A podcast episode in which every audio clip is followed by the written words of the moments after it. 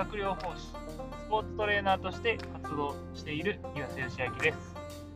今日は忘れてしまわないためにメモをするというお話をしたいと思います。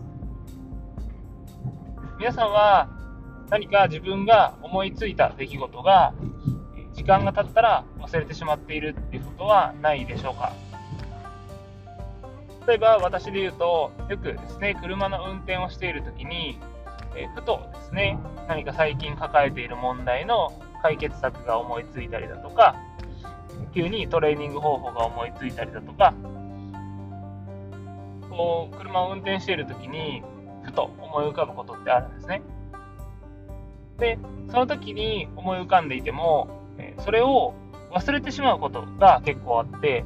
あれ、あの時何か思いついたんだけどな、みたいな。で、そうすると、思い出せずに、結局、えー、何だったかなと思いつつ、そのまま過ごしてしまったりすることってあるんですね。で、これは脳の機能で考えたら、えー、仕方がないことで、マジカルナンバーなんて言葉があるんですけど、このマジカルナンバーっていうのは、えー、一度にですね、こう人が記憶しておける数を、えー、まあ、研究した結果の数字なんですけど、まあ、これは7だったり4だったりで、えー、まあ、発表する人によってちょっとこう違ったりするんですけど、まあ、どちらにしても、まあ、7か4か、まあ、プラスマイナス1、2ぐらいはあるなんていうふうに論文でもですね、言われていて、で、まあ、この数がどうだっていうのは今、あのー、今回はそんなに関係なくて、うん、そのように人間が一度にですね、こう記憶しておけたり、意識しておけるものっていうのは、こう数が限りがあるので、また次から次へと何かこう思考が巡っていると、その少し前に思い浮かんでいたこと、イメージしていたことっていうのは簡単に忘れてしまうんですね。だからこそ、その思いついたものをすぐにメモをするっていう習慣がすごく大事で、なかなかですね、例えば車の運転中だとこうメモをしっかりする時間がなかったりするけど、単語1つでもいいので、ワード1つをメモしておくと、それだけでもですね、何のことをイメージしていたか、何のことを、え、思考が巡っていたかっていうのをこう思い出せたりして、忘れなかったりするので、単語一つでもメモするような習慣があるといいと思います。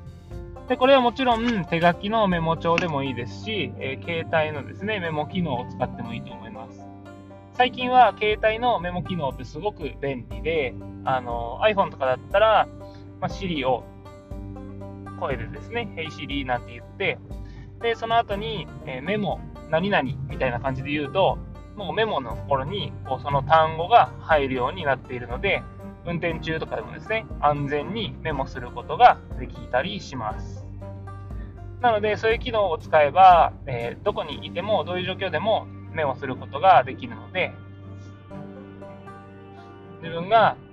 忘れたくないことっていうのは、すぐにメモをしておく習慣ですね。っていうのを作っておくといいのかなと思います。で、その後にちゃんと考えるような時間をですね、作れば、そのことを忘れず、えー、よりですね、こう、自分の成長だったり、何か問題の解決だったりにつなげることができると思うので、ぜひですね、すぐにメモをする習慣っていうのは皆さんもつけていくといいのかなと思います。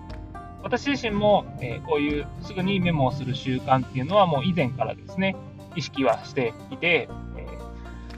まあ波があるんですね。すぐ、たくさんメモを取るときと、あんまりこうメモするときが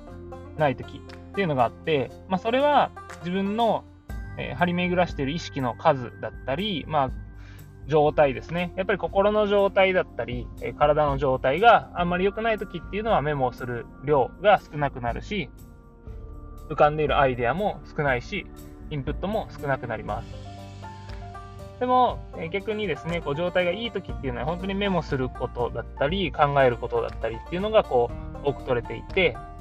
よりですね、こうクリエイティブな時間が多いなっていうのは、私の実践している中での印象です。ぜひですね、えー、皆さんもそういう習慣がなければメモする習慣っていうのはこう持っておくといろんなことを忘れずに済むので、やっぱり忘れたくないことって本当に、えー、たくさんあるので、それを忘れてしまって、ああ、なんだったかなってこう、もどかしい思いをするんだったら、すぐにですね、メモする時間ですね。先ほども言いましたけど、本当に携帯のメモ機能とかってすごく今便利なので、便利なテクノロジーを使って、忘れないようにして、えー、自分自身の成長だったり、問題解決につなげていきましょ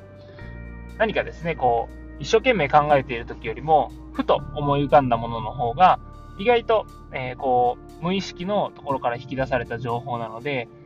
すごくいいアイデアだったりすることって多いと思うので、パッと思い浮かんだものを、え、しっかりとメモしておくっていうのは、よりですね、えー、こう、出来事を、自分の身の回りのことをスムーズに円滑に進めていくために、すごく、えー、重要だったりするので、ぜひですね、試してみてください。というわけで、今日は、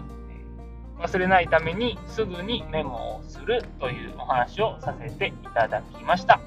お聴きいただきありがとうございます。ではまた